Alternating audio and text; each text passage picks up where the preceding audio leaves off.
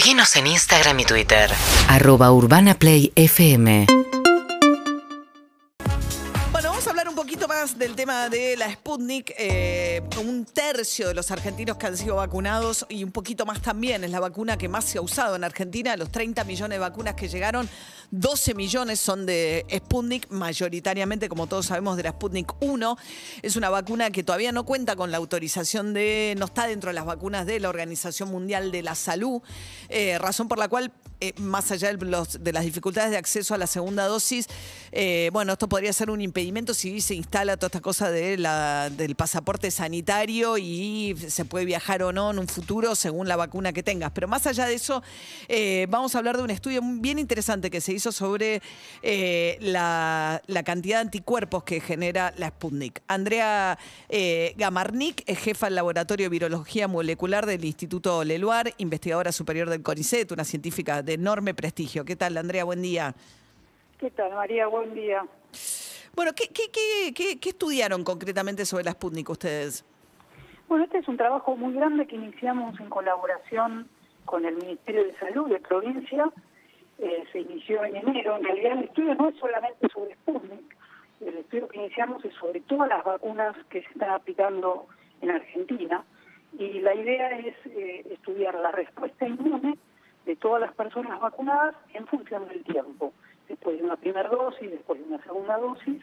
Y cuánto dura eh, esa respuesta inmune a los seis meses, al año. Ahora el trabajo que salió publicado recientemente en una eh, revista eh, revisada por pares, eh, una revista bastante prestigiosa a nivel internacional, es específicamente este trabajo sobre Sputnik, donde analizamos unos 300 trabajadores de, la salud lo que observamos es que la respuesta de anticuerpos es muy, muy alta. Eh, el, porcentaje de personas que tienen anticuerpos después de la primera dosis es eh, aproximadamente el, el 94%. Y eh, una cosa muy interesante que observamos es que si eh, analizamos a las personas que ya tuvieron COVID previamente a la, a la vacunación, con una sola dosis la respuesta es tan tan alta los anticuerpos neutralizantes, que son los anticuerpos que nos protegen, eh, es, es tan robusta que eh, no haría falta, en principio, dar una segunda dosis si uno compara con la respuesta eh, en personas que ya recibieron dos dosis. ¿sí? O sea, la respuesta de una persona infectada vacunada con una dosis es mucho más alta que aquellas personas que se vacunaron con dos dosis. Ah, eh, la, digamos, la- ¿se tienen que haber contagiado antes de la primera va- eh, vacuna o no importa? O sea, No, no, antes, antes. Nosotros el estudio lo hicimos, eh, te, lo, te lo explico rapidito. El, el estudio lo hicimos de esta forma. Eh, analizamos a 300 personas a las cuales le medimos anticuerpos antes de vacunarse. Si tenían anticuerpos, quiere decir que se habían infectado previamente. Entonces así dividimos a, a- a todo este grupo de gente en dos. Las personas que habían estado infectadas y las que no. Y después estudiamos la respuesta a la vacuna en cada grupo. o sea, con alguien Entonces, previo... comparamos estos dos grupos. Claro, alguien que tuvo COVID y se vacunó con la Sputnik con una sola dosis tiene más anticuerpos que alguien que no tuvo COVID y se dio las dos dosis de Sputnik. Exacto, no, no más, bastante más, como 10 veces más. O sea que tiene una respuesta muy robusta y muy alta y también de estos anticuerpos especiales, porque uno puede medir anticuerpos totales o anticuerpos eh, específicamente los que protegen para que el virus no infecte a una célula. Esos anticuerpos se llaman anticuerpos neutralizantes. Son los anticuerpos que neutralizan al virus y no permiten que infecte.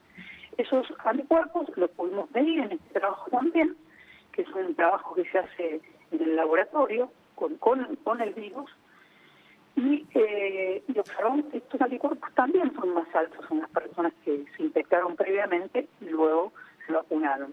Esto quiere decir que las personas que se infectan tienen una respuesta inmune eh, más amplia, cua- cualitativamente diferente. eh, pero este, este, este- esta misma observación se hizo con, con las vacunas de, de RNA, como la de Moderna y Pfizer.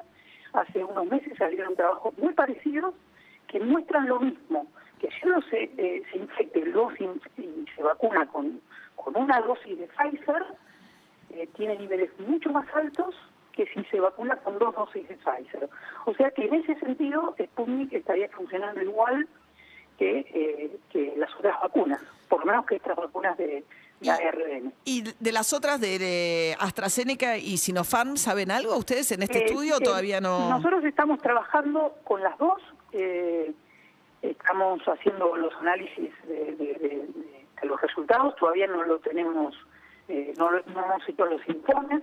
Este trabajo es, muy grande, eh, sí en función del tiempo. Ahora estamos recién eh, recopilando la información de seis meses, porque arrancamos en enero la vacunación y ahora ya tenemos eh, personas que se vacunaron hace seis meses y eso Claro. lo estamos analizando ahora, junto con el estudio de cómo funcionan las vacunas que se usan en Argentina eh, para las distintas variantes que van surgiendo en distintas Claro. mundo. Ahora, una pregunta. Estamos hablando con Andrea Garman- eh, Gamarnik, que es este, viróloga, investigadora superior del CONICET y está llevando adelante este estudio en Provincia de Buenos Aires. Eh, suponiendo que alguien no haya tenido COVID, ¿no? Y tiene, un- porque digamos hay más de 8 millones de argentinos en esta situación, y tienen una dosis de Sputnik y un panorama incierto para la segunda dosis, por lo menos ahora.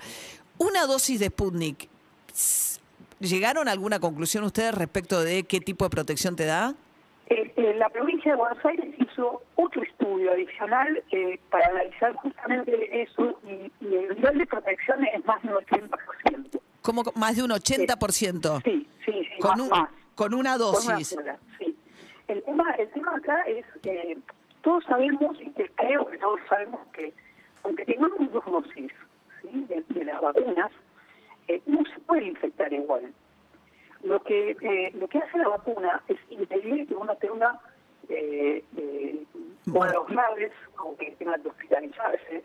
Por supuesto que disminuye mucho también la posibilidad de infectarse, pero no es nula. esa No, no, no, claro. Bueno, lo vimos con el presidente Alberto Fernández, ¿no? Que tenía las dos dosis de con, y Sputnik. con todas las, y con todas las dosis, incluso y con todas las vacunas, Marcelo. incluso con Moderna, Sí, con Pfizer, total. la gente se está infectando igual, pero lo que son las muertes. Se escucha un poco mal. eh, no sé si tenemos alguna dificultad con, con el teléfono. eh, A ver. A ver. Eh, Sí, ¿Está en altavoz el teléfono? No, no, no, no, no. No, ah, bueno, no, no, no, ok. no, no, no. Eh, a ver, una, Andrea, voy a hacer una pregunta de fuera, por fuera del estudio que tiene que ver, digamos, con alguien que, que es independiente, que tiene un prestigio enorme como, como el que tenés vos como investigadora. ¿Qué pasa que, que, que la Sputnik no se valida ni en la Unión Europea ni en la Organización Mundial de Salud? Porque uno los escucha a ustedes, de hecho lo he escuchado a, a Fernán Quiraut decir que es una muy buena vacuna la Sputnik. Entonces, cuando yo los escucho a ustedes digo, bueno, debe ser una muy buena vacuna a la luz de todo lo que ustedes dicen. Y sin embargo no tiene esa validación internacional. ¿A qué lo atribuyen? Yo creo que está, está en proceso, eh, supongo que debe ser por una cuestión eh, regulatoria, pero yo creo que se va a aprobar. eh, los resultados de esta vacuna están saliendo cada vez eh, más en distintos lugares, en distintos países. Eh, se está viendo que, que segura, que, protege. Eh, yo creo que, que la, la aprobación en- en Europa, en la Organización Mundial de la Salud, va a salir pronto, debería salir muy pronto. Se están terminando los estudios de fase 3, supongo que debe faltar algún algún requisito, no, no sé detalles. ¿no? Pero ustedes lo que ven en el laboratorio le- les parece una vacuna confiable. Y lo que pasa es que, vos, ¿cu- ¿cuánta gente se, se vacunó con Sputnik acá en la Argentina? ¿Cuánto- 12, cuánto llegaron habrá 12 millones de dosis. Por eso, ¿cuánta gente eh, tuvo problemas con esta vacuna? No, no, no problemas. El tema es cuánto protege. Ah, bueno, ¿y cuánto protege? Y protege los estudios que hizo la provincia de Buenos Aires, el ministerio que ya no estuvo involucrado en el Sí. trabajo directamente, mostraron muy buenos resultados, incluso con una dosis. Y la idea es dar dos dosis de vacunas. Claro. El, el objetivo es conseguir la segunda dosis, que ahora también se está produciendo acá en Richmond, en el laboratorio de Richmond, y en cuanto haya disponibilidad de segunda dosis, que se aplique la segunda dosis de Sputnik. Ese es el objetivo eh, eh, eh, primario. También se están estudiando la, la posibilidad de dar eh, distintas eh, componentes de, de- Mezclar. de vacunas. Claro, hacer estas combinaciones heterólogas, donde se puede dar, por ejemplo, una dosis de Sinopharm y una de Sputnik, o una...